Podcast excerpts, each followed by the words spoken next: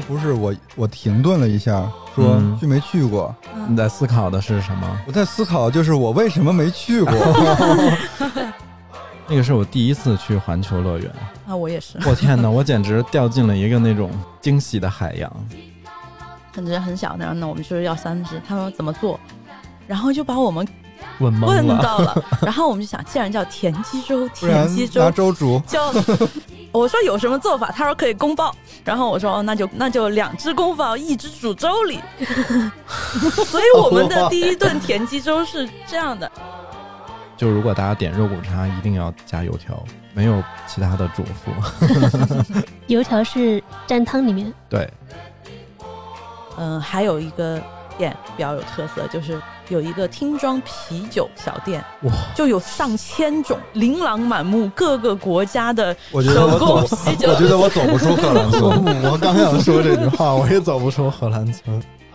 在夜晚，你跑了十几公里，你看到了那个海边有一个麦当劳，哎，所以跑马拉松中间是想干嘛都可以干嘛？可以吃东西、啊，可以吃东西啊但。是你就不能够得到比较好的名次。对，你会耽误自己的时间呀。就从我读书到现在，简嗯直就自己卷自己，卷死了。还卷出了个星耀张仪，是不是？对，星耀张仪就真的是可以花一天，我是觉得是可以。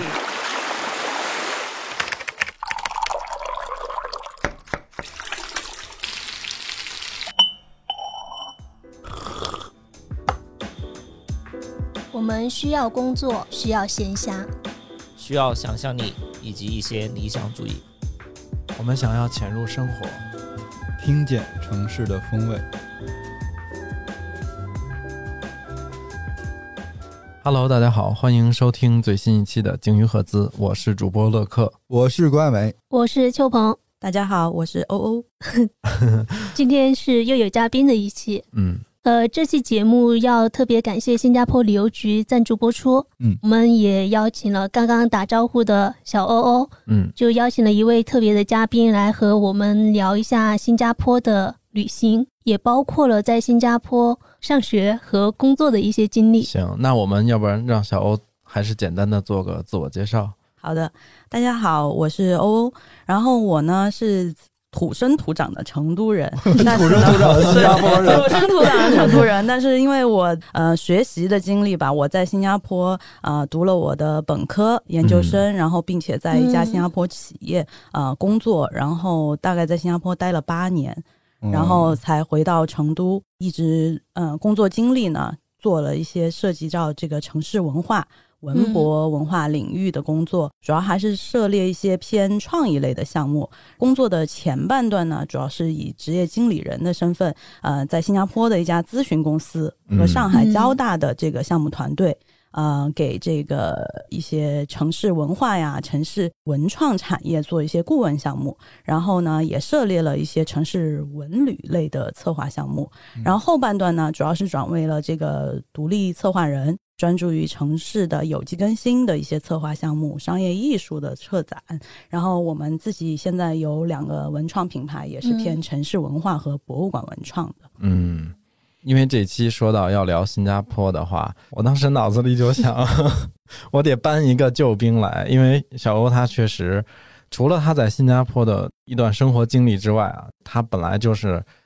一个特别会吃也会玩儿，然后特别会创意策划的这么一个人。就大家如果我们老听众听声音，能不能想起来？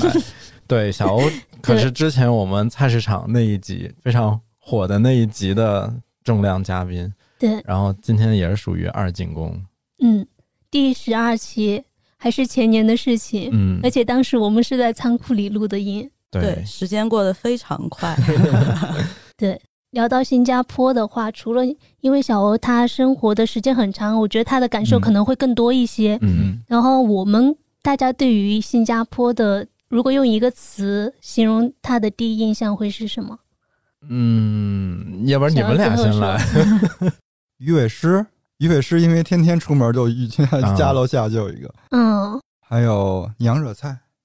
你怎么把我要说的也说了？抢你是，看那个电视剧看的吗？小娘惹，小娘惹，啊。哎，对，小娘惹是说的新加坡的事儿，他是娘惹，本来是马来人跟在地华人结合的后代的一个统称，女性的统称。对嗯，对，所以它讲的是一系列的那些移民文化、嗯。娘惹文化。男的叫巴巴，女的叫娘惹。啊，那个字念巴呀，嗯，本来马来西亚和新加坡的那个嗯。历史也是有点纠缠不清的。对，嗯，还有海南鸡饭啊，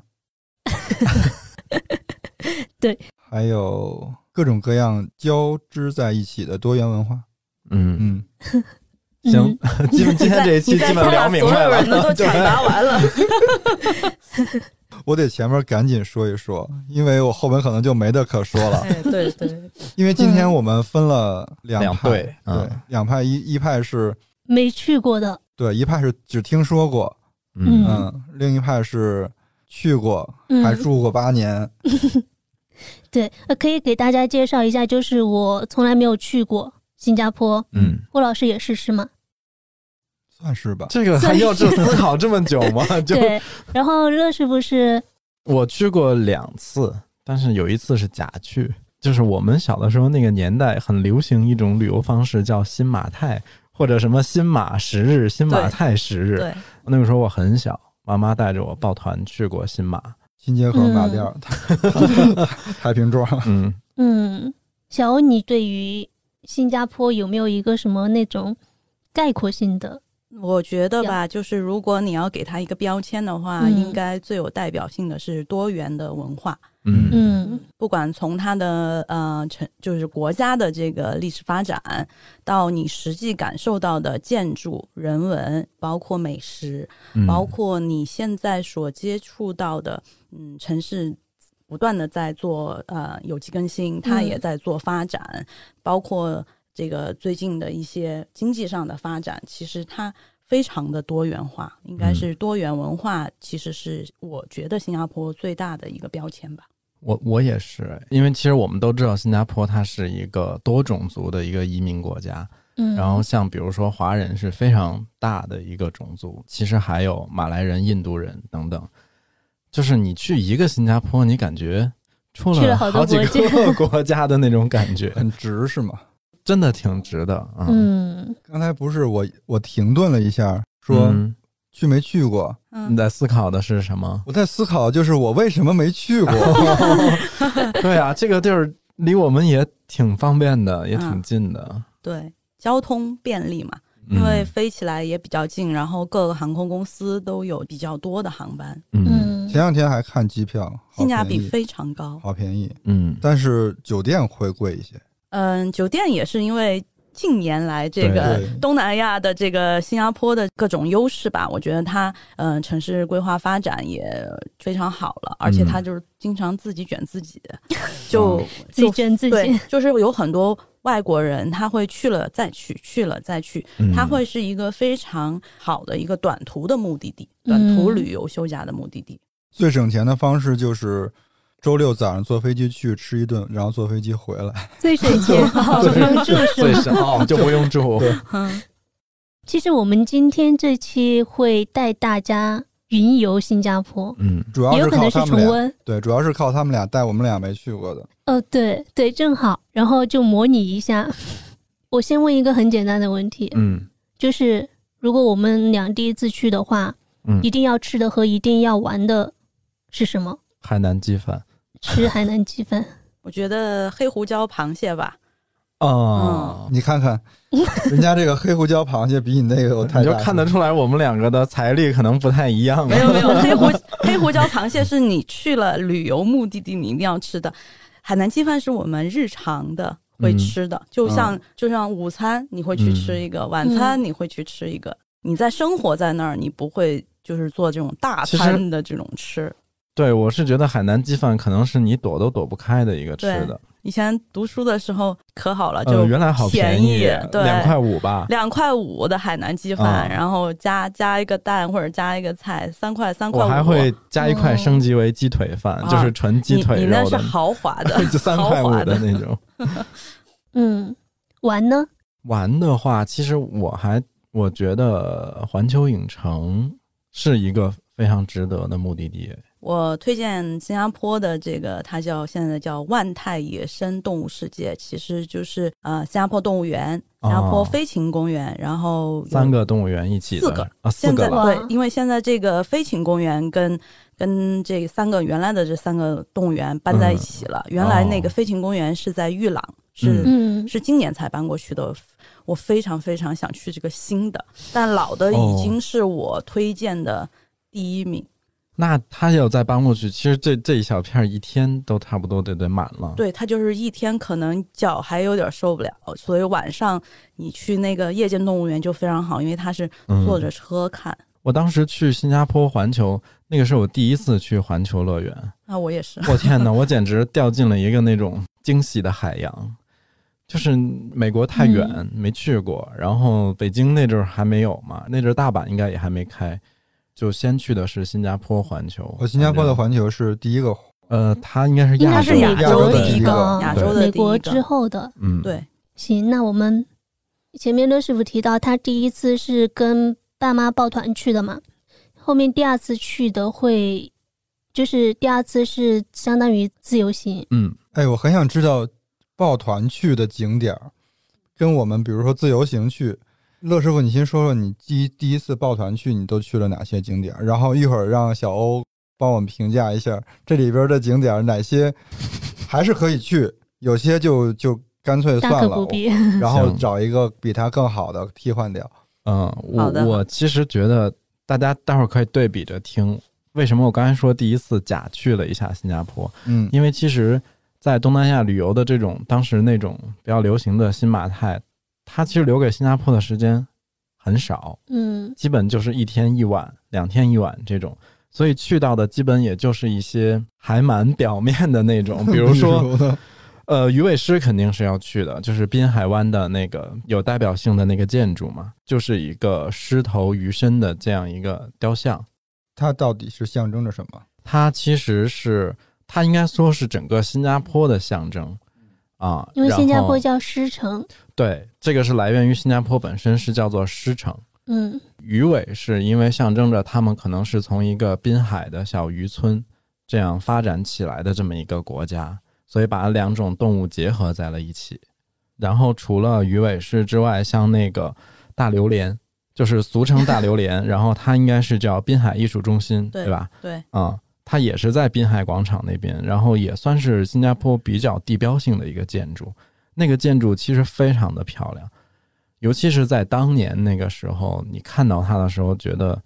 有点超出你的想象，因为它整个它为什么叫榴莲，是因为它那个建筑外面你看起来是带刺儿的，就嗯它是用了七千多张那种遮阳的铝板来模拟那个刺，然后同时里边又有上万块的玻璃来不同角度的搭建起来。尤其是如果你是晚上去那个地方，它开了灯，就它会非常璀璨，像那个钻石一样的那种，其实很漂亮。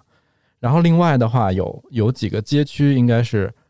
算是到新加坡必去的吧，比如嗯牛车水，哇，就是牛车水我都听说过。牛车水，它就是新加坡的 China Town，就是华人的发源跟聚集的地方。嗯反正我不知道这个准不准哈、传说这个牛车水这名儿，因为听起来很奇怪，它不太符合我们一个命名地名的习惯，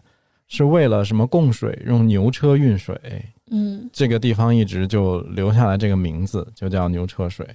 然后牛车水整体它的印象，其实我觉得挺魔幻的，就是因为你可以想象一下，东南亚国家的建筑是色彩非常的多元的。嗯，啊，它可能不像我们常见的黑白灰色调，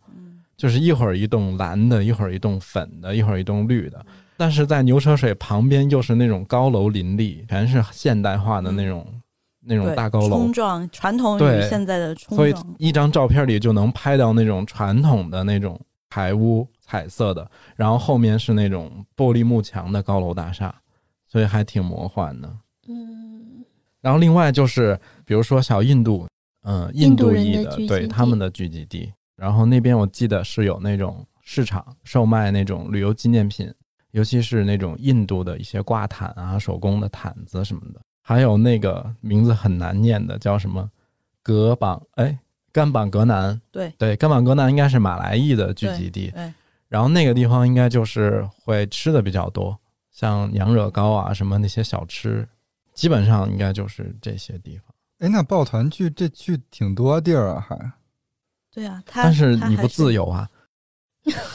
而且有点，而且抱团肯定是那种走马观花式的对，就是蜻蜓点水。你像那个嗯滨海艺术中心那么漂亮，根本就不让你进去，对门口就是拍张张。照。你想滨海湾那一圈，你四个面都有的拍，嗯，对，嗯，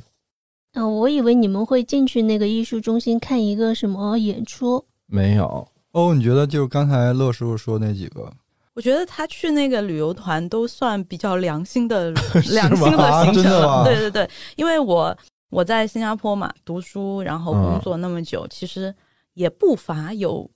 朋友呀、朋友的亲戚啊，然后自己的亲戚啊，嗯，报这种团来来的其中我就在还在我读本科的时候，我姨妈参了一个团，就来了新加坡。然后我就去跟他吃了个饭，然后我就看了一下他的行程，可能他就根本就没有在新加坡住，啊？就是你说的的刚才郭老师说的最经济的这种，哦明白了。对，为了节省去了新成本，山或者其他地方，对他可能去新加坡旁边的这个比较靠近的、呃马来西亚的这个地方就住一晚上，然后在新加坡就呃刚才说的鱼尾狮呀、榴莲壳呀，因为他们比较近嘛，所以他们是在一起的。他们去了五级芝麻山，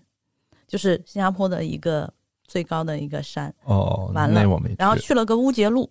哦但是去乌乌节节路。就是开过去，然后就说这儿是就乌节路，是那个嗯，你看旅旅游团的那些行程书上，他会用一些文字游戏，比如说远眺滨海艺术哎，中心，对对对，那就真是远眺哈。，对什么什么过乌节路，就是他会给你这个点位，但其实并没有 真正的停留。对，就是其实新加坡，嗯，它的这种。嗯，多元的文化，其实我刚才讲了嘛，大概是在在新加坡你，你嗯在建筑上你可以看到，嗯，建筑上面比较多元，然后呃，人文的这种景景观实际上是比较多的，因为新加嗯坡、呃它比较小，所以嗯说它的这个寸土寸金，它可能是建筑更多，每一寸每一寸土地它都要利用起来。然后公共空间其实你也能感受到它多元的文化。然后另外就是吃，嗯，吃是一个非常明显的，就是性价比非常高的一个美食体验地。嗯，就好像你去了，你就去了好多好多个城市，好多好多个国家，然后可以吃到非常地道的嗯。啊美食，是地道的。因为我现在就是，因为我们现在去旅游去的比较多了之后，你其实比较难有惊喜对。嗯啊嗯，除非你去到一个比较远的地方，要不然现在这个呃，我们在成都也能吃到嗯，对吧？在自己的家乡也能吃到很多异国美食，或者是它大差不差。所以说，我觉得新加坡的美食其实是一个非常非常有特色而且多元化的一个嗯嗯一个点吧。嗯，呃，也是因为他们本身有有那么一个聚落，对不对？因为你可能在其他的一些地方，它没有形成一定的规模，所以它的那个对饮食对于某一特定的饮食需求就没有要求没有那么高。嗯，但是像前面描述的马来的聚集地，然后印度的聚集地以及华人的聚集地，他们是形成了一个生活圈子，嗯，嗯，所以比较容易出美食。我们其实节目里经常探讨一些移民多的地方，往往容易出美食，而且是性价比美食。嗯，对，它主要是新加坡的人口的这个组成部分，它其实是一个以华人嗯，为主的聚集的一个这个有百分之七十大概的华人，嗯。嗯然后有百分之二十五印度籍，嗯。然后还有百分之十五吧左右的马来裔的，然后还有一些欧欧洲欧美的移民的的对，它这样多元化的这种组成，你像每个人吃的都喜欢的都不一样，所以说日日子久了之后，就会呃把自己国家喜欢的这个传统的民族的聚汇聚到一起，然后所以说我觉得这个是新加坡多元文化在美食上面形成的一个原因吧。嗯嗯，哎，刚才乐师傅说他去过两次，第二次第二次就是我为什么没去呢？第二次，第二次去你好了哪儿？纠结这个问题。第二次其实嗯也挺长时间的了，嗯，应该十来年了。我去新加坡是我第一次出国，对自己出国旅行，因为当时为啥选了新加坡？首先，我觉得我之前去过一次，嗯，那个东西虽然说走马观花，你觉得意义不大，但其实对我来讲，它给我一个很强烈的第一印象已经形成在那儿了。稍微有点安全感。对啊，其实是挺有安全感的一个地方，因为嗯本来那个确实治安啊，然后秩序也挺好的。其实我在第一次去的时候，我有一个特别深刻的印象，就是我们当天去的时候，其实挺不幸的，因为下雨，嗯，就是我们一路走来走去。茶水什么的，但是鞋非常干净，嗯 这个就是我第一次去下来最大的一个印象。第二次自己一个人就是单独出国旅行的时候，我觉得，哎，新加坡应该是一个非常不错的选择，距离也比较近，也比较有安全感，然后美食又多。然后，嗯但第二次可能就是在之前那些基础上，会自己再甄选一些景点。都选了哪儿呢？这第二次自己选的时候选了哪些？第二次其实给我惊喜比较大的一个是，就是刚才那几大动物园儿，呃，嗯但当年我没去鸟类，因为鸟类跟他们不挨着，我时间不够，嗯，我就去了动物园加夜间动物园。我当时觉得，就是你知道那个年代的时候也没怎么出过国玩儿，然后惊了，真的，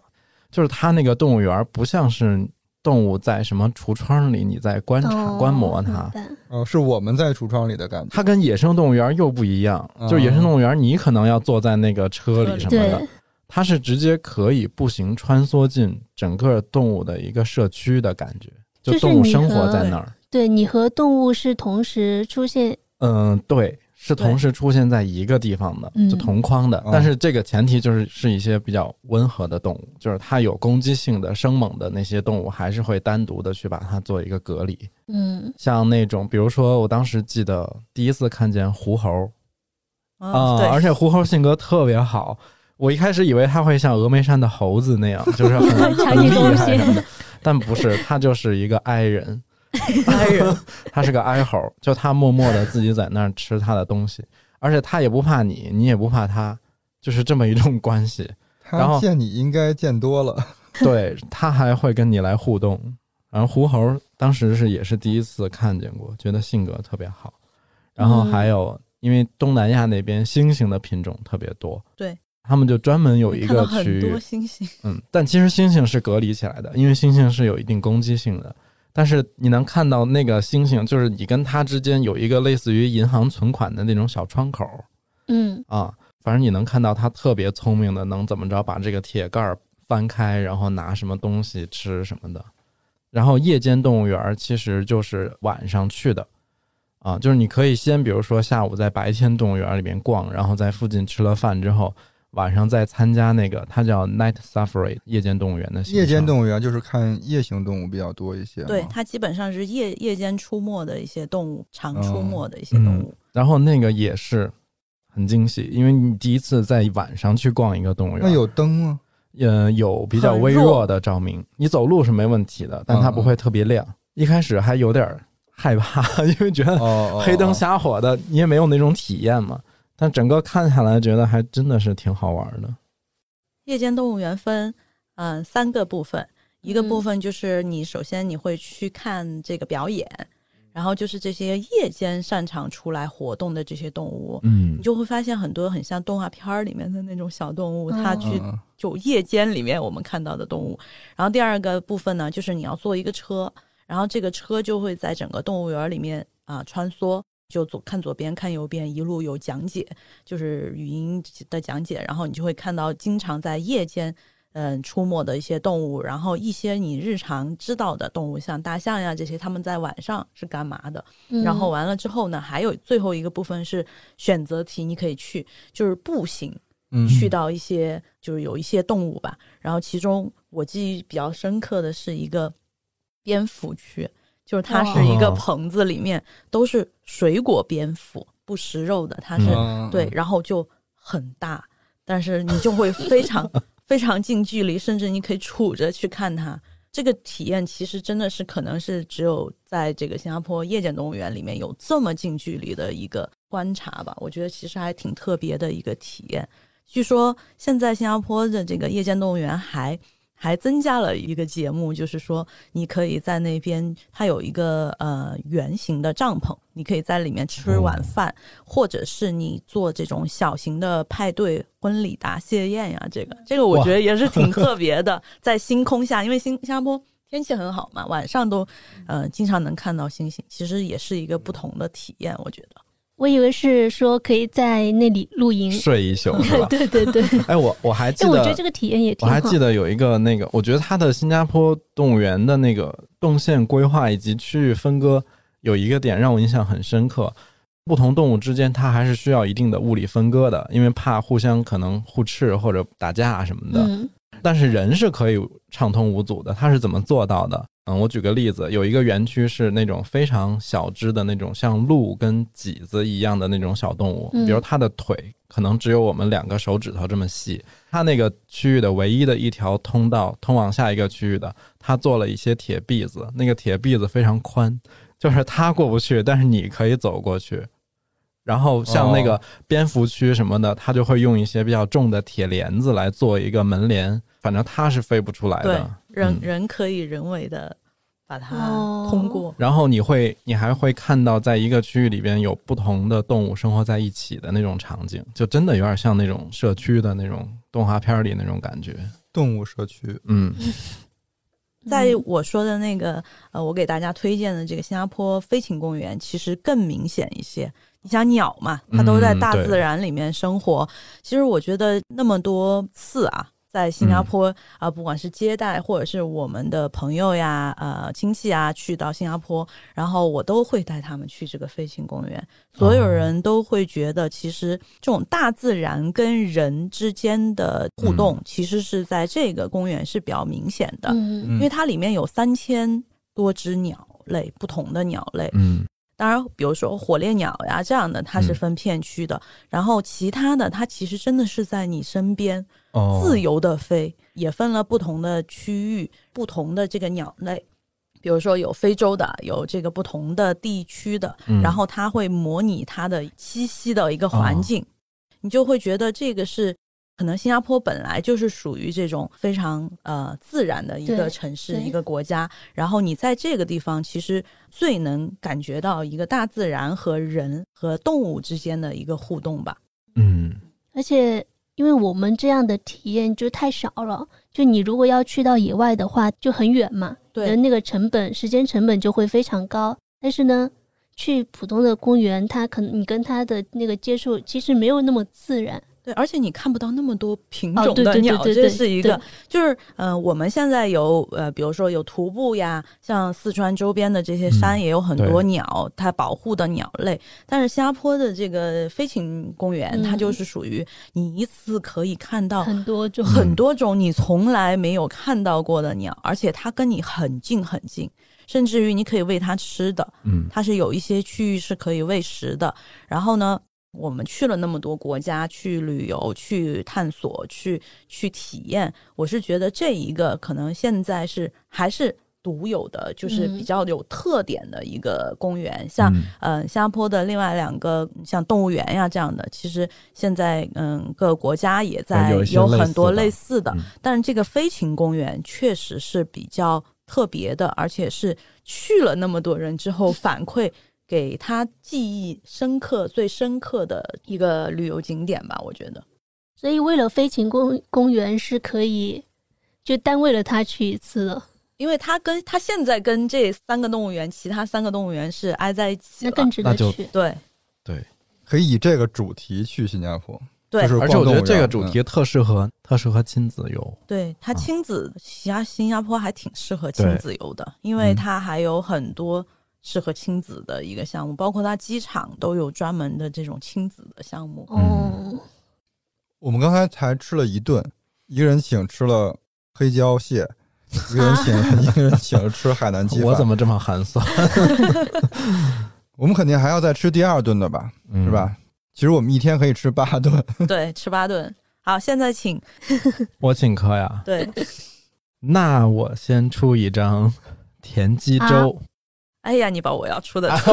好，你出，你出，先让你出哎。，田鸡粥是哦，达成共识。它其实全称应该叫宫保田鸡粥。对啊它的做法是宫保，但其实它那个宫保跟我们在四川吃到的那个又味型又不太一样。它其实更类似于一种酱爆的感觉，就没有那么辣，但是又有一点点对那种，辣椒在。甜辣甜辣的。然后它是一嗯、呃一个砂锅，里面是那种宫保田鸡，然后你点餐的时候就可以点说你要一只、两只还是三只，然后另外它会单配一一个小砂锅是白粥，它它是哦分开的两个东西，但是是一起吃的。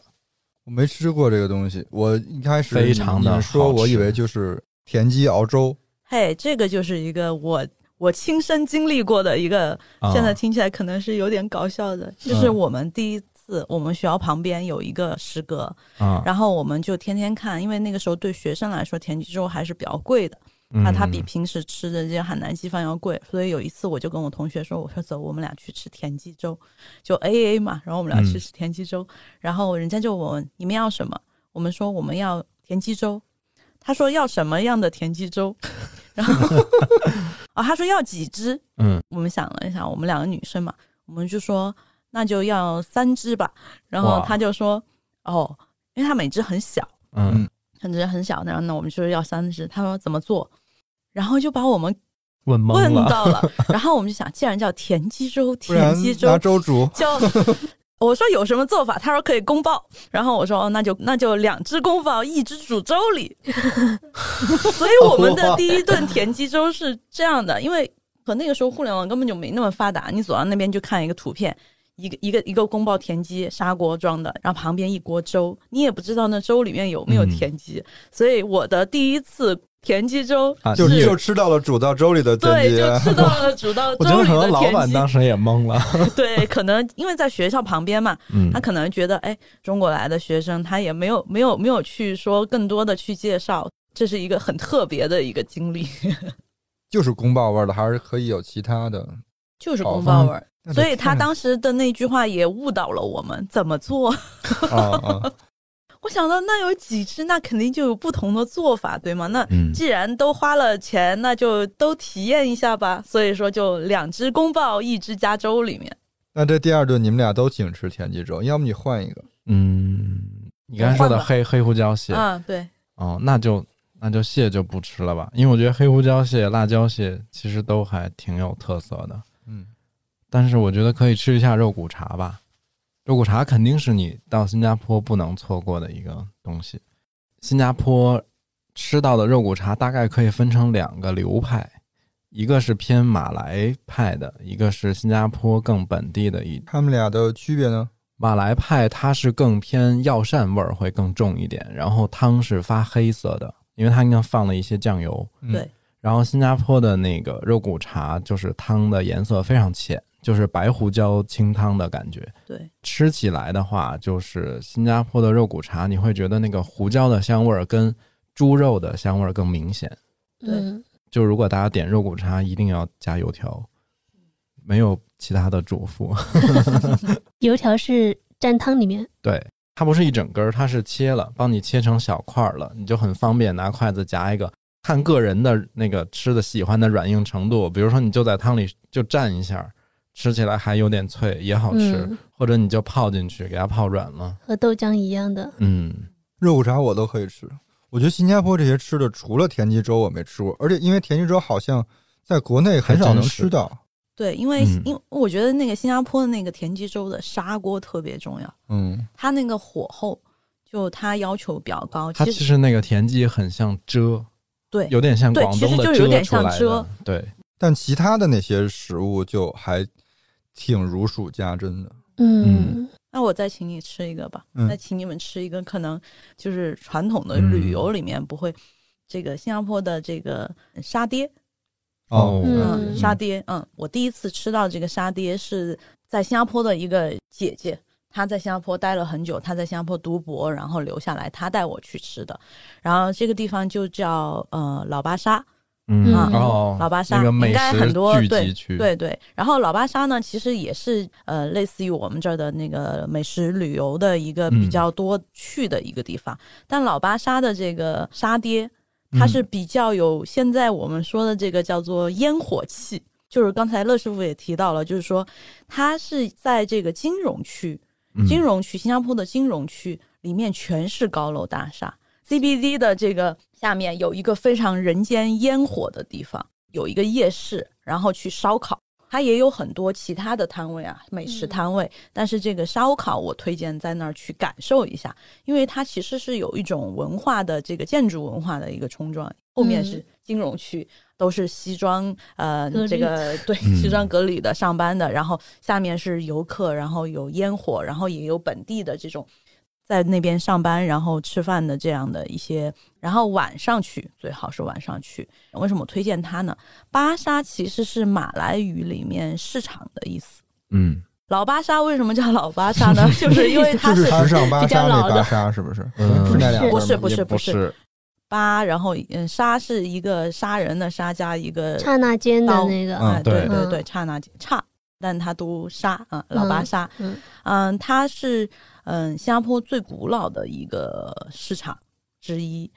殖民时代的时候就有了，它是一嗯个殖民时代的一个建筑，而且它是这个属于新加坡的历史文化古迹，嗯，然后还哦。和这个美食相结合的，所以嗯。我觉得你可以一次性去，又看到一个建筑，又看到了这个，又又可以打卡一个美食。嗯。然后呢，老巴沙呢，它是比较有意思的是，它的建筑的外边是一个八角形的外观啊，在最开始的时候设计，然后有很多装饰的柱子柱子，嗯。然后它是爱尔兰的一个建筑师最早做的嗯，后来就经过时间的这个推移，就有一点损坏。然后这个建筑师也做了这个设计了这个新加坡的旧国会大厦，现在也可以看得到。新加坡有很多有名的历史建筑都是他设计的。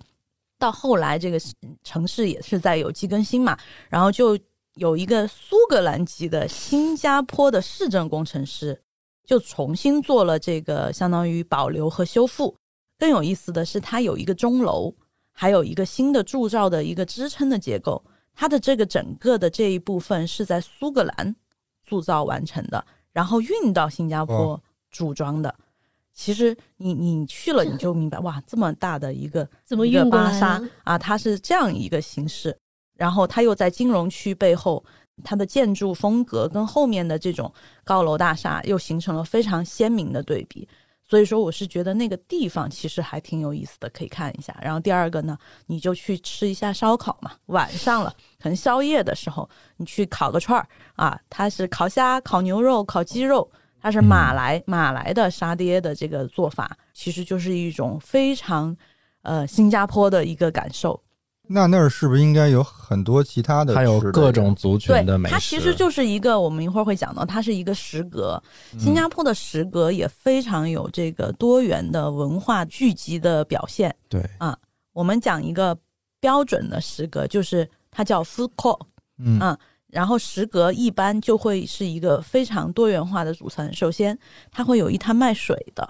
嗯。它就会卖罐装饮料、听装饮料，现成的，会有现兑的咖啡嗯。啊，你可以点，嗯。然后薏米水、甘蔗水酸甘水，嗯。对这种自制的这种饮料，那个酸甘水跟薏米水非常好喝，对，然后它还会兼容做早餐，就是我们吃的哦。开鸭面包、鸡蛋这种的。其实它就是呃，它也是整个十个里面应该是利润最高的，因因为它是卖水嘛，对吧？嗯水的利润会高一些。紧接着就是华人吃到的比较多的，像我们刚才提到的这种，嗯，我们叫新加坡煮炒。啊，就是炒菜我们讲的，然后盒饭的这种一摊儿一摊儿的、哦这种盒饭的，就偏华人的肉骨茶这种，其实也嗯算华人的美食。然后呢，接下来呢，你就会吃到其他的，比如说福建炒炒面呀、米粉呀、嗯。肉挫面呀，就这种更华人一点的嗯。会吃的一些、一些肉错美食，面是。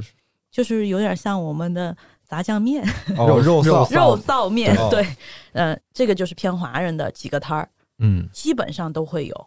肉骨茶可能不是每一块每每一摊儿都有，嗯。但是一般面饭，呃，这几个都是会有的。然后呢，就是嗯、呃印度的肯定是有一摊儿的，印度飞饼、咖喱、咖喱馕那馕这种的，嗯一般是有一摊儿。然后马来的有一摊儿，然后可能就是印尼的这种马来印尼的，嗯它有这种清蒸的这个会有一摊儿。然后完了之后呢，就是什么我们说的椰浆饭呀，嗯这样的，然后常吃的一个炸鱼啊，这样的一些品种吧。然后还会有一摊儿就是更西式的，就是什么呃牛排啊，有点像那种简餐啊，牛排沙拉意大利面的那种简餐。这个就是基本上一个标准的十格的一个组合。嗯，哦，十格其实就是我们国内译的大时代，差不多嘛。嗯，大时代就是走出来的一个精品十格，对，那是属于、品牌化运对，作那是属的个十格于一个。有冷气的十格，大多数的十格是没有冷气的。对对，其实我觉得石格是那个在新加坡，如果是旅游，当然可能就是日常也是，就它真的是就是满足你一日三餐对，特别好的一个地方，因为选择特别多。对就比如你想吃的鸡饭啥的，就肯定都有。对，你如果到新加坡去，你可以安排一顿在石格，你随便找找一家我我十格。我不是一顿，我可能几乎对，而且很多美食啊，就是那种就我们探店啊，我们嗯会去找的那种角落里面的那种嗯。美食，或者新加坡有很多米其林的嗯美食，嗯嗯都是是在这种开在十十格里面。哦，嗯，就是日常我们会经常去吃，然后其实就是那儿就是食堂，它有嗯。点像大学的食堂，不同的摊位，只不。过你是单独给钱而已，大学是统一给而且钱。而且它特别好的一点，比如说假设你是一个家庭，或者你朋友四五个人一起去旅游，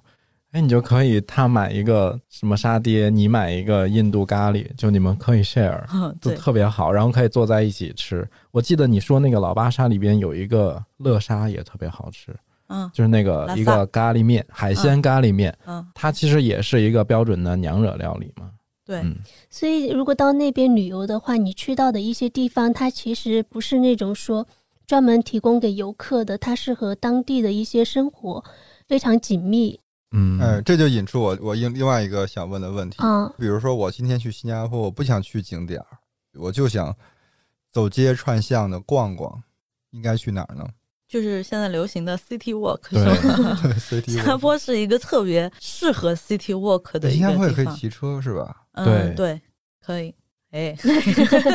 呃，我们先讲这个 City 呃 Walk 吧 City Walk 吧，嗯呃，推荐几条这个不同的线路吧。啊。还有几条，对，它其实新加坡，因为我刚才说了嘛，嗯，多元元多元，有两条我展开讲一下，有一些嗯就是自己有机会去体验啊。嗯就刚才乐师傅讲了，这个牛车水你可以去去，嗯然后小印度你可以去去，这都是风格非常明显的啊。嗯中中国的这个华华人比较多的一个聚集地，印度的有它的寺庙，有它的美食，有它的很多印度人就是生活在那边。然后呃，哈芝巷，哈芝巷就是偏马来的，对，这几个就是去了你一定会选择去到的地方。那我就说两个。展开说两个游客不怎么去的，嗯，那首先，其实我觉得新加坡非常有特色的一个建筑风格就是电屋，嗯，就是刚才乐乐师傅说啊，整个新加坡它的这个小屋子都有彩色的，牛车水的它是彩色的。其实电屋有点像我们骑楼，对，嗯，对，其它其实就是骑楼的一种方式。然后呢，它就一般是第一层呢，就是一个非常小的开间的一个店，嗯然后呃，基本上你的商家他就住楼上。二嗯三楼，有的是只有两层楼，有的是三层楼。前面呢就会有一个顶，就是加顶的一个走廊。嗯，所以在新加坡，你可以即使是下雨，你也可以不淋雨的去走到这些走街串巷吧。然后呢，这个叫五角鸡，有一个专有的名词叫五角鸡。你会在哦新加坡看到很多这样的店屋，然后它其实最开始是比较简单的，就我们现在讲的极简风的一些，就没有什么装饰。嗯，然后后来慢慢的，不同的种族的移移居过来之后，它就会在这个建筑上面，就是它的立柱呀、拱门上面呀，有一些呃瓷砖的雕刻呀、装饰呀，呃，整个外立面的呃色彩呀，它就更多了。包括原来这个哈之巷其实不那么有名的，后来就是因为有了一些墙绘，哦，所以说它就好像在旅游里面打卡里面又成为了一个景点。然后又进去了一些小的那种小店呀，就可能比较好逛。而且你想，新加坡其实很容易下雨，然后又比较潮湿。那这个店屋的设计其实就是有利于它的通风，嗯它里面有窗子、采光，不开空调、不开冷气，它都会比较凉快哦。它是很通透的一个设计。所以新加坡的你 City Walk 重点可以看到的，其实就是一个店屋。而在刚才嗯我们说的小小印度啊、牛车水呀、哈芝巷呀，嗯，就会在不同的这个种族生活在那边，它就会有不同的这种装饰文化元素，你就会感觉到明显的不同。哦，就一直在切换。对对对，嗯你就会你就会感到它的风格非常明显。然后我就推荐一个呃不怎么常去的，但是我们生活在那边的，有嗯有有一些周末我们会选择到那边的，就是有一个叫贺兰村。啊、贺兰村，哦我为什么推荐它呢？我觉得它是一个新加坡的缩影，它是东西方文化交汇的一个代表。这个地方离乌节路只有十分钟，哦，十分钟的距离。其实乌节路也是很多游客必去的一个购物的点景点吧但有可。能就不会走到对，肯定是走。不到荷兰村的，因为它那个地方嗯有一个坡，就走到了这个居民区了，所以一般的人都不会往那个方向走。然后这个地方其实很近，离新加坡植物园也很近，也也叫后花园。怎么听着那么像滨生街呢？然后最早呢，开始呢，它是欧美人移民，嗯，就聚集到那个地方了。然后现在呢，是城中的这种潮人呐、然后它有名校呀、豪宅呀，哦都是聚集区。那地方是你讲的富人区啊，就你可能跟孙燕姿可以当邻居，在那个地方，就是很多明星呀、艺术家呀，都都住那边。它有很多古老的店屋，然后和这种比较低层的建筑。它原来最早这个坡是一个橡胶园，啊啊，然后完了之后呢，就三十年代的时候，就英军的这个和他的家属就住在那边和活动，就是现在的有一个非常美的建筑叫集美花园的那条街，它是一个很小的一个社区，非常漂亮。后来就变成了这个新加坡本地人就吃异国料理就会去那儿。后来新加坡的这个政府也是在它有限的地块里面嘛，其实他去做翻新，因为你你听起来这个历史真的是很从一百多年到现在，它那个地方你又要保护，然后嗯你又要去做有机更新，慢慢的他就会邀请一些艺术家，然后一起在那地方做一些城市有新有机更新的设计改造或参与，而且那个地方就是新旧并存，就非常有意思。然后慢慢都形成了一个就是创意聚集地，就有很多本地的艺术家呀、音乐企业，就是新加坡不是音乐产业还是比较在东南亚还是比较有有名的，然后就在那个地方，其实你，所以我刚才说可能偶遇一些明星呀，哎可能未来的明星呀，上次跟我说那个我偶像吃的那个海南鸡饭，是不是嗯就在那边？嗯，对，靠近那边，靠近那边，你哪个偶像？我只有一个偶像，他的两个，嗯，谁？孙燕姿啊，哦，嗯，就孙燕姿和林俊杰都有经常去吃那家鸡饭，嗯就是因为他们住那儿。住那儿我下次要住在那家鸡饭人那家不是稀饭，现在搬家了。哦你知道嗯我刚刚听下来，我觉得他还挺像成都的童子林的。啊！我怎么觉得像少城啊？来，我接着给你们介绍走进去，让我们走进去，你们再看向哪儿啊？嗯。其实就是这个这个地方很有意思，我觉得它，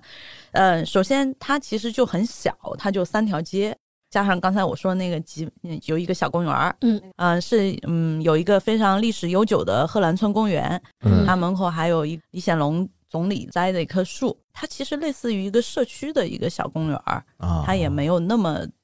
公园儿，哦，明白，，对，更像一个公共空间吧。嗯，然后那条街就有那种百年历史的小卖部，就是卖什么呢？小卖部他卖那种，节庆的嗯气球呀，就比如偏西方的过生日的气球呀，哦、什么也有中秋节节的，也有中秋节的中式的灯笼呀，就哦它很融合。然后小玩具，那小朋友喜欢的，就是节庆我们会用的，它非常有意思。然后比如说，他有一家嗯、呃传了三代的一个杂志铺，这个杂志铺是全世界排名前五十的，在业内排名前五十的。你就会看到琳琅满目的各种方向、各种内容的，嗯、各种语言的杂志啊都可以在那边看得到。是不是还有不同年代的呀？嗯，对，然后就很多人去拍照，嗯哦，，然后你也可以去淘到一些非常呃有意思的一些，比如说玩具啊这样的一些杂志，就是比较小众一点的、细分一点的杂志啊，这是嗯比较有特色的。然后还有一个比较有特点的，就是荷兰路有一个购物中心，它就叫荷兰路购物中心，不是我们传统的这种。嗯，购物中心它里面主要就是卖的民族风格的手艺术手工艺品，嗯嗯，就是一个宝藏百货。嗯。你在里边可以淘到东南亚的各个国家的小物和一些手工类的一些制品，什么陶艺的呀、竹编的呀。嗯。比如说，它里面有一个传统蜡染服饰的店，它是一个九十多岁的一个华人老裁缝，嗯。然后他的这个叫巴迪，巴迪其实就是其实我们都看到过，就是新航的那个空姐穿的那个个衣服，那个其实就是呃手工蜡染的一个名词，嗯蜡染的一个设计。像新加坡的总理夫人出席一些活动呀，嗯她也会穿传统特色的服装，嗯然后在那个地方，你就会，你想一个九十多岁的老裁缝，他做的一些掌舵的一个店，然后他还有那种，他们也有那种年代比较久的那种蜡染，其实是比较贵的，偏珍藏价值的。哦就算不买，你也可以去看一下，非常的漂亮。就手工的这个质感和这种机器的质感还是挺不一样的。然后还有一些偏艺术的中古的小包呀，这样的手工艺的，你可以淘得到。然后瓷器呀，嗯、还有一个店比较有特色，就是有一个听装啤酒小店，哇，就有上千种，琳琅满目，各个国家的我觉得手我走，工啤酒我觉得我走不出荷兰村。我刚想说这句话，我也走不出荷兰村。这个这个是我刚才说的贺兰路购物中心里面，其实就是五花八门的，就什么都有。就其实都是一些，呃就我们用现在语境来讲，非标的这种商业店铺，对对对一些小众的主理人文化的这些店对，，可能我们进去就会待个嗯几个小时出不来。好，然后出来了之后，我们就可以沿着走，旁边就有一个这个，嗯、贺兰村的一个市场和食阁。嗯啊，对，就刚才我们介绍这个嗯市场和食阁的区别，食阁是吃饭的，市场是可以买东西的。嗯就买水果呀，买这种嗯、呃花呀，然后就是日常的一个、偏日常的一个市场。食阁就是我们刚才你可以吃到当地的美食，然后有一家咖喱面也特别有名在那边。然后有各国的这个水果和食材，嗯因为那个地方住了很多外国人，所以它的其实就是新源里菜市场对对对对，就是你可以买到一些普通的超市不能食材，对，嗯可能超市你买不到的，然后你也可以跟老板讲你你需要什么，他甚至于可以给你可以给你找，哦嗯对但他们是偏社区类的，因为这个地方不怎么有游客。嗯嗯，当时我发现这个是因为宝哥的亲戚嗯哥哥他住那儿。然后那一次我们就深度游了那个区，住在那儿，感觉就是跟今天目的地去好像嗯感觉又不太一样。呃，那个市场里面还有一个卖胡姬花的一个花店。凯特王妃到嗯。新加坡的时候，她送了她一个手捧花，那个手捧花就是这家店，哦，哦，就是他，你你会发现哦，他可能是我们这儿玉林的一个小店、嗯哦，他去送给这种国事活动的嗯。这种接待的一个，嗯。就你会有很多惊喜。它的花也真的很漂亮，但并不比其他地方贵，这个就是一些小惊喜吧。然后出来这个荷兰村就会有各个国家的一些呃餐厅，嗯。嗯。规模都不大，很小间很小间，也有几家米其林的。然后完了之后还有很多网红的餐厅，因为可能新加坡人就觉得他要找一些跟平时吃饭不同的呀，他就会到这儿来。然后这个是吃上面的，晚上他就有一个酒吧一条街，你你就会在这边小酌，就是新加坡本地人会去喝喝酒的一些地方，啊，嗯小小间的酒吧，或者是甚至于你就买一点酒在那个公园里面坐坐嗯也行。还是像玉林。然后啊这这个是我觉得其实是一般来说游客是不会去的，不会去到这个地方的，可能就消耗了你小半天、大半天的时间。这段掐了别播啊，为什么？没有开玩笑。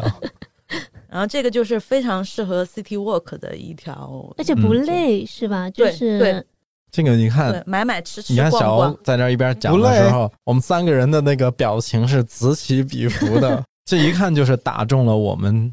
这这些需求的人的一个旅游的需求我，觉得其实应该住在附近。嗯，对其实你住应该蛮贵的吧？嗯，你可以，你可以住住，其实还好，因为新加坡地铁每一站中间会非常的近，荷兰村是有的，而且它可能啊，到乌节路十分钟嘛，对你就其实我也想说半天，我我那次去新加坡就没有住在很好的地段，因为当时挺穷的也。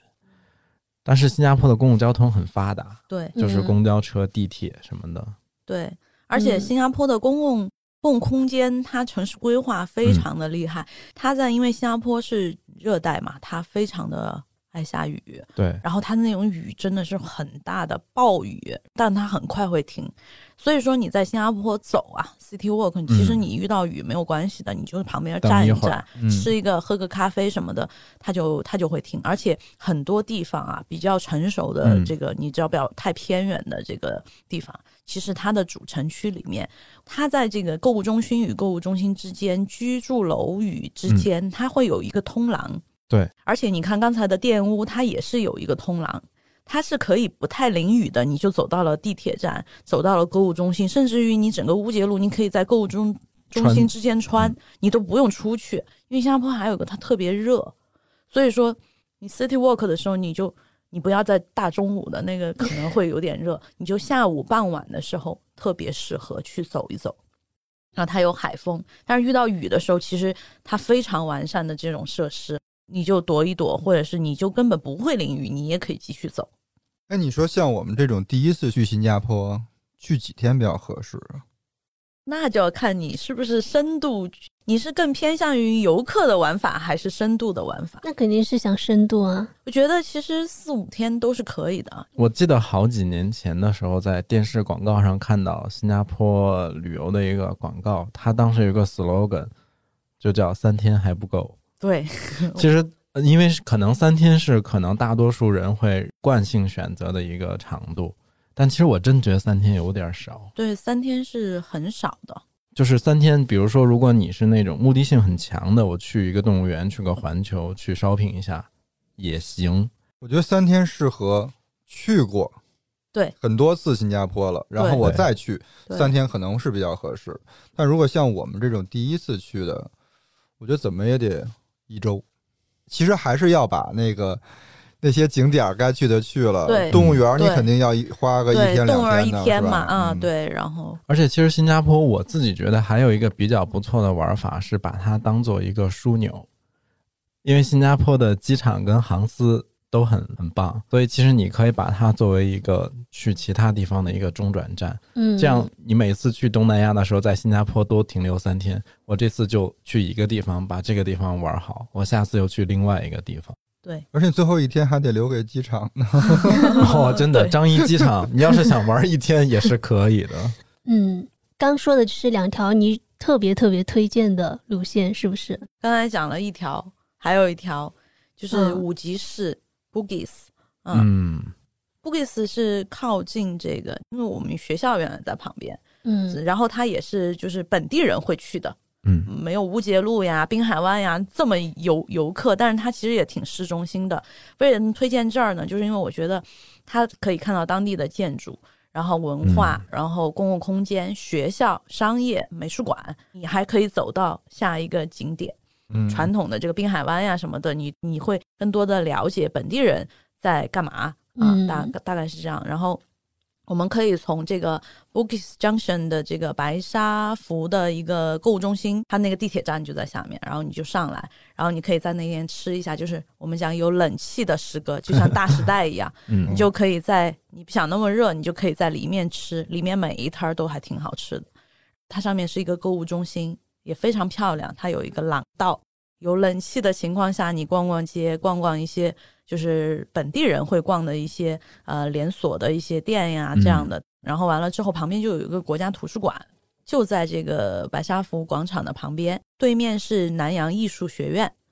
啊，嗯就是新加坡的艺术的一个学府吧，然后它里面也可以进去，它有一个小展厅，你会能够看到这个南洋艺术学院学出来的学生的一些作品，嗯其实还挺有意思的。嗯，然后旁边有一个非常有名的叫圣安德烈教堂，这教堂哦非常漂亮，非常出片，因为新加坡也 天也比较蓝嘛，嗯教堂本身也比较漂亮。然后附近就有了新加坡的一个非比较新的一个国立的公立的一个大学，叫新加坡管理大学。你也可以看一下新加坡的大学和我们中国的大学其实还是有一些区别的，因为它地比较小，然后它就是在那么市中心的一个呃大学，可以进去逛一下也是没有问题的。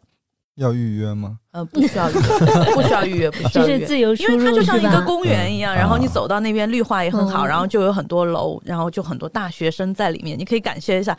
新加坡的大学生跟这个中国大学生的这个气息是是不是不是一样的？嗯，然后你再往里面走，再往后面走，就有著名的这个呃新加坡的六星级的来福士酒店、哦啊，来福士坊的对对对，然后这个来福士酒店就是出品了非常有名的新加坡鸡尾酒 Singapore Sling。嗯嗯，就是发源地就在这个地方，而且它历史非常久了，所以很多的作家呀、明星呀，呃，都住过。住比如说卓别林在新加坡，他就入嗯住的是这个位置，所以它其实也是很多这个名人去到过的一个地方，你也可以去看一下。就算你不住，你也可以去看一下，它也是自由的可以进入的，嗯，对。啊，可以进去啊！可以的。我只是看了看建筑本啊，本当然身外表你也是可以进去的，哦 对他也不知道你是不是住、啊住客嘛，而且你可能是一个潜在的，住，客你还这是开门做生意的，对对对对，嗯你可以进去感受一下，可以、嗯对吧？吃个下午茶什么的。嗯我觉得还挺美的。然后完了之后，就你出来就走到了这个 City Hall 这一边，就有嗯一些这个比较高楼的建筑，然后再往那边走，可能就是滨海湾了。这一个路线，我觉得它不长，但是他可以看到很多建筑，包括路上还有这种天主教的嗯。教堂、基督教的教堂。嗯，City Hall 就是市政厅，是不是？对对。对对，嗯。其实像 Bugis 这一带，它应该是那种就是新加坡顶层文化的一个浓缩的一个小片区，对，就是它的像市政厅啊、来福士坊这种比较有历史性的建筑什么的，都在都在这一片。对，就如果走这一片儿到滨海的话，其实我还想插播一个，就是我当年去的时候，我去的红点设计博物馆，嗯它当时其实不在这儿，它是零五年应该是开馆，当时是除了德国之外，世界上第二家红点设计博物馆，开在了那个麦士威路那边。嗯我查了一下，因为我我最近去看它的时候，我发现它建筑跟完全不一样了，跟之前。它果然它搬家了对，它一七年之后搬到滨海湾了，那其实就更方便了。对，变成了一个非常现代化的一个玻璃的建筑。然后那个博物馆其实本身它不是很大，就大家不要抱着那个看多大的藏品，因为它是一个设计项的博物馆，就它会定期做一些特展，然后你可以看到一些工业设计为主的一些东西。但如果你感兴趣的话，就是特别有意思。然后它的那个设计商店特别棒，可以去 去买去买买东西。它是一个很好买的博物馆，嗯因为你想，它卖的都是那些偏设计，但也有一些文创啊什么的这些小一点的东西，那它逛下来要多久呢？其实就两、呃，很两快，一两个小时就够了。嗯，甚至用不了。嗯对，像附近还有这个国家美术馆呀，这样的一些非常值得逛的一些，就是其实你看这儿又又一天了，又没了。一天又没了，一天天留给了又没了 译文类的对对 烧瓶。嗯，我想问一个，就是如果我想去那边无所事事嗯，大半天，然后就只想在书店里逛逛，然后再喝个咖啡，哎，我一猜你就得想去书店。嗯嗯，哎，我来回答你吧。新加坡的哦书店其实我就接触的比较多，因为原来读书的时候有很多资料呀什么的，你要哦查一查，你得找一些书店呀。因为新加坡的书其实还挺贵的，嗯所以其实书店呃是非常重要的一个存在。还有刚才我提到的这个国家图书馆，书店呢，呃，新加坡有两个连锁的，一个嗯是大众书局，就有点哦像我们的新华书店。哦这样的一个品牌啊，还有一个是 Page One，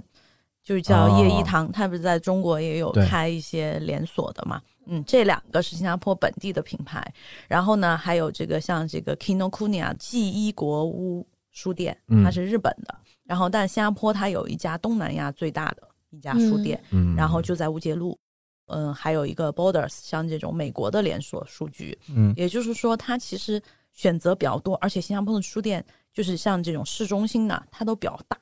嗯叫书城，可能我们讲的。然后刚才说的这个大众书局，它可能就像那种小间小间的各个社区，大的社区呃它就会有一家，对它它会卖教材，就你学、嗯学生的教材，有一些辅导的读物，它都会在大众书局买，就是他给你一个单子，你自己去买。像我后来提到的这几个比较大的书城是以前我经常去的，因为嗯、呃我我住那个乌节路背后，嗯啊、一个社区，然后我其实最近的就是嗯刚才我讲的这几个大的，好几层楼，非常的大。你要想在新加坡那么小的对啊，小书店这么有钱吗？啊能租对得起书这么大的书店空间？都很大，但它基本上在商商业的比较楼上面，对嗯对。但是你就会觉得非常的好的一个读书的氛围，大家在里面都非常安静，嗯，然后你可以在里面看书，英文的、中文的、简体的、繁体的都会有。嗯，我以前特别喜欢看繁体的书，那都是竖着的，就在那儿去看，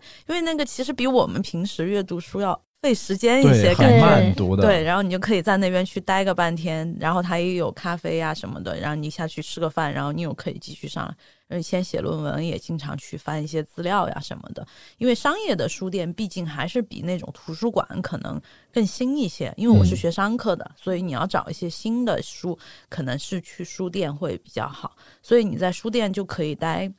一整天，一整天，又没了，而且好多个书店都有不同的这个分类吧，包括你想，呃，有绘本区啊，哦。然后有这种商区啊，然后商业的区嗯。区域啊，嗯。然后读物的区域啊，嗯。就是还有现在我们讲的这种文创区，原来就是什么玩具区啊、文具区啊这样的，然后还有杂志区，杂志区也非常的精彩，就是各个国家的杂志都在那儿，你就可以买到各个国家的杂志。因为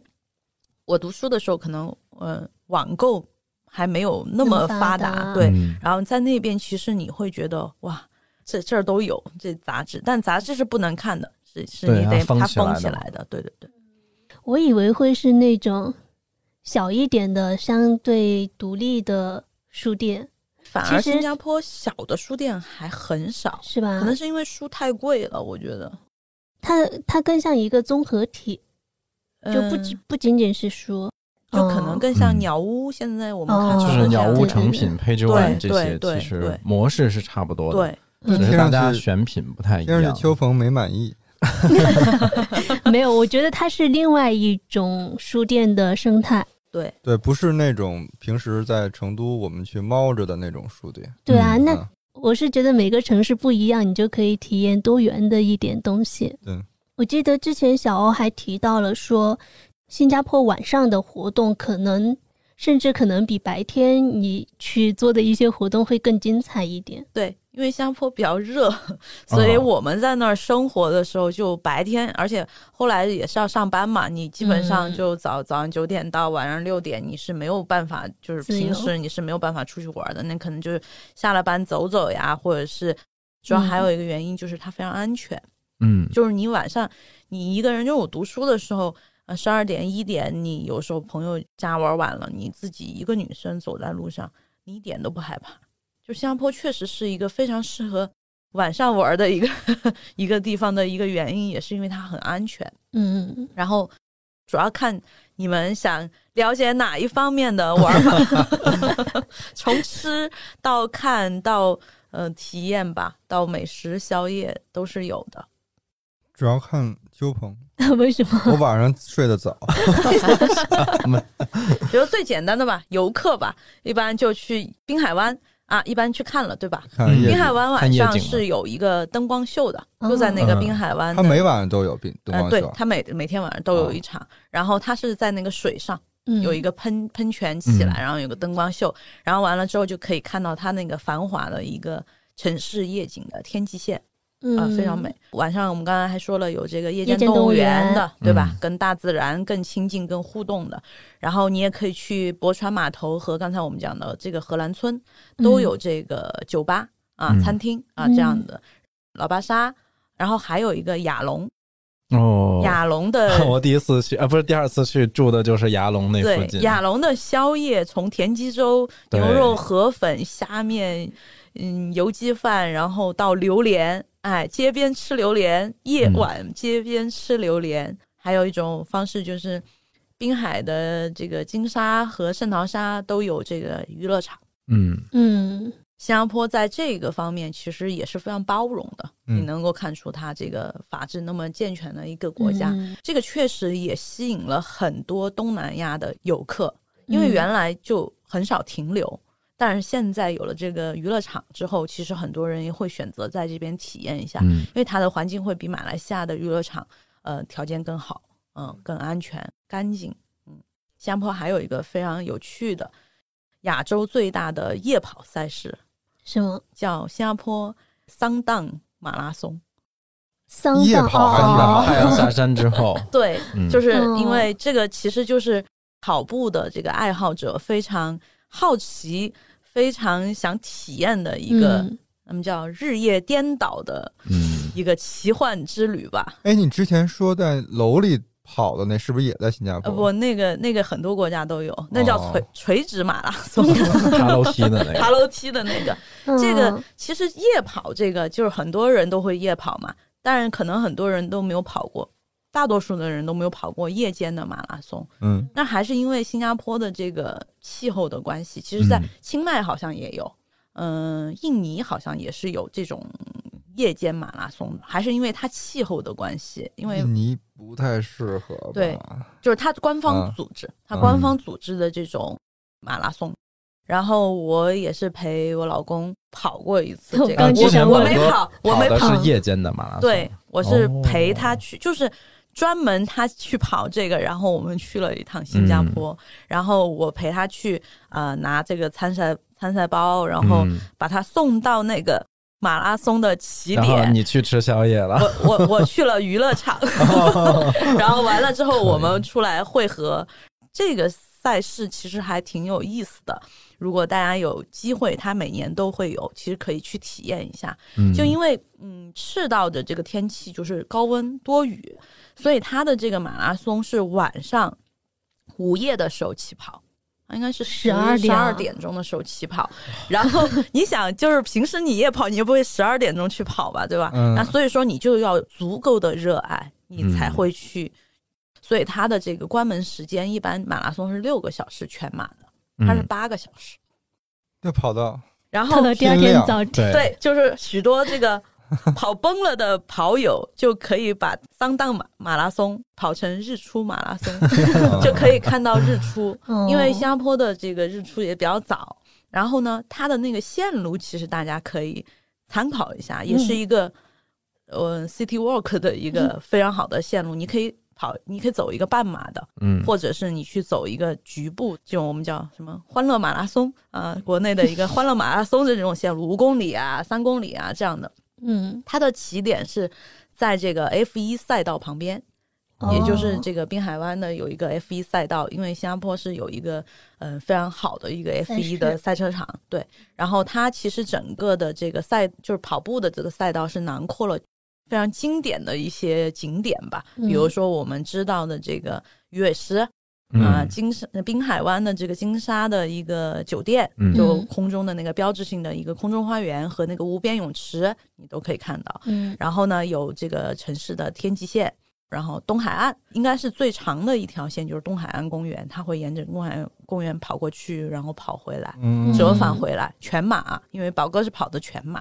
你会还会路过这个滨海南的一个公园，然后大剧场，嗯，嗯，你想基本上其实，然后最后在摩天轮下面终点，哦其实就是一个比较好的一个观光的一个路线。嗯，东海岸其实就是平时新加坡人周末会去逛逛的一个公园，就可以野餐的也可以骑地方。行啊。嗯东海岸公园也可以，也是很很适合骑行的。反正我觉得是一个非常有趣的体验吧。然后宝哥也说，跑着跑着跑到东海岸公园有一家二十四小时的麦当劳，他说我跑到门口，我好想去吃一个麦当劳，但是好像又比较浪费时间。但是你想，在夜晚你跑了十几公里，你看到了那个海边有一个麦当劳，哎，所以跑马拉松中间是想干嘛都可以干嘛吗？可以吃东西啊，可以吃东西啊。但是你就不能够得到比较好的名次。对，你会耽误自己的时间呀。它还有很多补给站那我要手机点好了，到那儿一取也可以啊，但是你边跑边吃啊。嗯嗯，还有很多便利店。如果你觉得官方的补给可能不是你想要的那种，因为他晚上跑可能跟白天跑马拉松的这个状态不一样，状态不一样，应该是一个非常独特的体验。然后新加坡也在这个傍晚的时候，嗯骑车也也是比较好的。就刚才那个，你你说要骑行，然后郭老师不是问，因为他爱骑车嘛。然后我最近就是在那个网上看到一个，我觉得还蛮值得推荐的，在 visit 新加坡点 com 的那个官网上边，就他们现在推出了一个叫做新加坡奖励计划。嗯哎，啊对，，对一些外外面来的游客，他有一些让你免费的，可以去报名参加一些体验。其中有一个我看到，就我就自己就特别想去，就是他可以报名参加那个骑行，然后他会给你准备好自行车什么的，而且是不收费的什，么自行车？就是那种公路车，嗯，嗯，而且会有一个向导。我觉得这个作为第一次去骑行的话比较好，因为首先交通规则，然后行驶的一些规则，你可能在没有那么清楚的情况下，有一个向导带着你，就会非常的安全。嗯，就他会带你，然后制定一条线路，可能会看到今天我们说到的一些，嗯、比如东海岸，然后或者是滨海，或者是 Bugis 的那些比较有名的一些建筑的一个路线。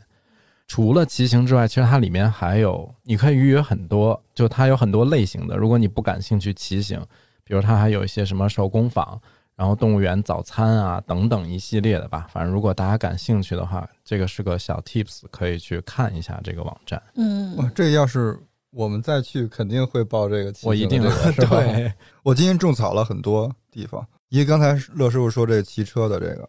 嗯，还有就刚才说的夜间动物园，我特别想去夜间动物园。这个人之前去了夜间动物园以后，就反复在这儿显摆。然后还有刚才欧欧说的哈芝巷和贺兰村，嗯。嗯，我有一个特别感兴趣的，嗯。就是你们前面也提到了那个机场啊，张仪，张仪机场是这样，它应该是第十二，今年是第十二次被评为世界最佳机场，但中间稍微断过一一一两次的那种，反正就是一直风评就非常的好。嗯，就是首先，它其实那个机场，我们如果大家从那个图上去看，觉得那个建筑其实是比较平的，它没有像北京大兴那样做的那种特别现代化、未来科技感的那种航站楼。但是大家一直夸的一个点是它的机场的一个动线跟它合理的设计。我们一般的机场不都会分为一个是呃公区，一个是航空区，对，公共区域就是任何人人都可以进去嘛。航区是说你必须要有一些什么登机牌啊、什么安检之后才能去的。然后这样的话，其实它有可能会造成一个机场中心化的问题，就是所有旅旅客先是都集中在一个安检区，然后再分散出去。这样的话，可能对安检的那个瞬间客流比较大的时候就会比较拥挤。然后新加坡机场的安检模式是走到登机口安检。对，这个是很不一样的体验，有可能你半个小时提前半个小时四十分钟就足够了，会有不同的班组、不同的地勤人员到你的登机口来给你安检，这样其实节约了你的很多时间，然后你就可以把这些时间用在 那个机场的观光和购物和娱乐，因为那个机场真的是，对那，机场真的是啥都有。而且机场就感觉那么多年啊，就从我读书到现在，简直就嗯自己卷自己，卷死了。还卷出了个星耀张仪，是不是？对，星耀张张仪就真的是可以花一天，我是觉得是可以专门去逛的，因为星耀它张仪是它是一个连接不同航站楼之间的一个购物中心吧，可以理解为。它是嗯。它是在这个嗯、呃 T 一的旁边，因为现在有嗯。T 一、T 二、T 三、T 四，嗯，步行就可以到达 T 一，然后 T 二、T 三是要坐一个穿梭小火车，但是其实你是在中间穿梭，非常的棒，有十层楼高的一个圆拱形建筑，而且是集合了世界上非常多的这个建筑设计团队一起做的，嗯然后里面有这个非常漂亮的这个花园景观，嗯就是你感觉你在热带雨林里边有个四，十米高的雨漩涡瀑布，并且这个嗯上面还有灯光秀。因为它那个 星耀张仪，哦它的建筑像一个，我们举个例子，就像甜甜圈嗯啊，嗯然后中间的那个洞做了一个四十米高的留下来的一个环形的瀑布。而且我们好好多机场不是会把那些轨道交通小穿梭车修在地下什么之类的吗？但是那个新加坡的那个穿梭车是在地上的，而且它会穿过星耀张仪那个雨林和好瀑布。未来呀哦。它是一个未来的，它里面有一个森林谷，就谷是环绕的这个瀑布的，瀑布是在中间，嗯。然后科幻的，挺相当的科幻，而且室内哦那么大的哦体积嗯体量，然后吃的、喝的、买的，然后玩儿的。关键是你就像走到了一个，其实我第一次去，我觉得有点像那种阿凡达的那种世界反。正哦是挺科幻的。对就很难想象说一个空间里面，它可以把科幻和那很自然的东西嗯，结合在一起，就我是觉得特像，如果你坐在那个观光车里，你一定会觉得自己在侏罗纪公园。对，就是哦它那个森林谷是围绕对着围绕着那个瀑布，四十米的一个瀑布，那瀑布是在正中间，旁边也有大牌的，也像新加坡很多手店都选择开在新耀张星耀张仪，就你嗯可想而知它的这个地位，包括它每个航站楼都有自己的特色，像好像我看我朋友。才发 T 二嗯也是，我就说自己卷自己嘛。然后他 T 二就做了一个大屏幕，就是一个大哦瀑布。T 三现在有这个世界机场最高的一个滑梯，然后就可以四层楼的滑梯，然后你免费去滑就可以了。就是你你去服务台拿一张票，然后成人都可以滑。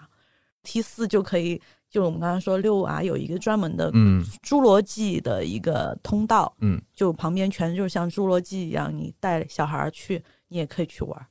那这机场真得玩一天，对，不然误机，对，对，误机的就肯定会误机的。我跟你讲，因为就是四十米的那个雨漩涡最上顶层还有嗯很多付费的娱乐设施，对还有一个空中花园。就我反正是专门去玩了一天。对，我觉得大家去那个，如果想去星耀张仪或者想玩新加坡张仪机场的，不要等当天航班，对对对，很容提前一，天去，嗯，很容易，因为真的也没多远，这是值得单独去一天的。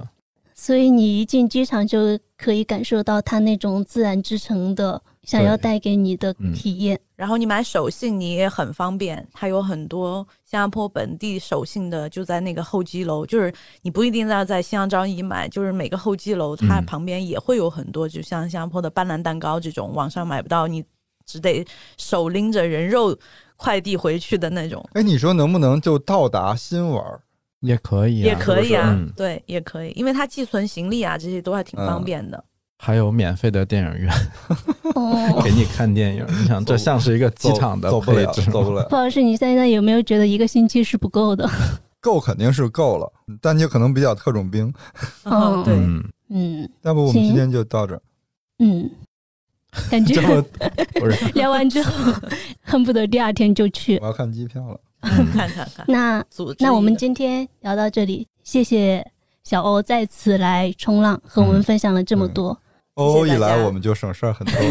对，真的是我觉得那些路线啊很有可实施性。对，而且嗯可能你没有在当地生活的经历的话，有一些东西可能你是看不到的 对，嗯可以推荐大家看一下新加坡的旅游的官网。啊。因为它非常详细就如果你只是一个普通的想不那么特种兵的一个旅行，你就可以去参考，还可以嗯预定一些比较特别的活动。嗯，那也再次感谢新加坡旅游局对于本期节目的支持。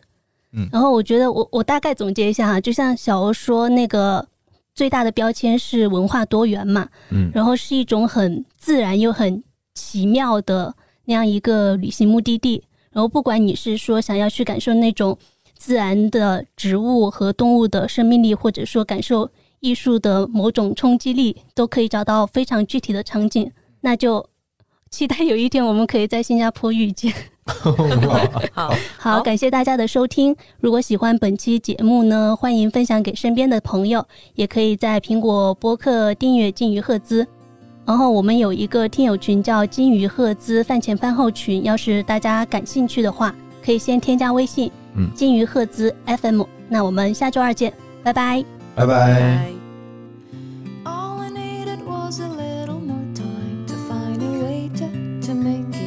Life. Not that I needed a round of applause, I only hope that somehow you'd appreciate. Oh, I've tried, how I've tried, tried so hard to make you proud. All I needed was a shoulder to cry on and someone to, to say it's okay thought that it was hard to try to be strong, but there were moments when I just had to break down. Oh, I've cried, how I've cried, tears that you will never see. Do you know how it hurts, how it feels to be afraid of the world, how it feels to be?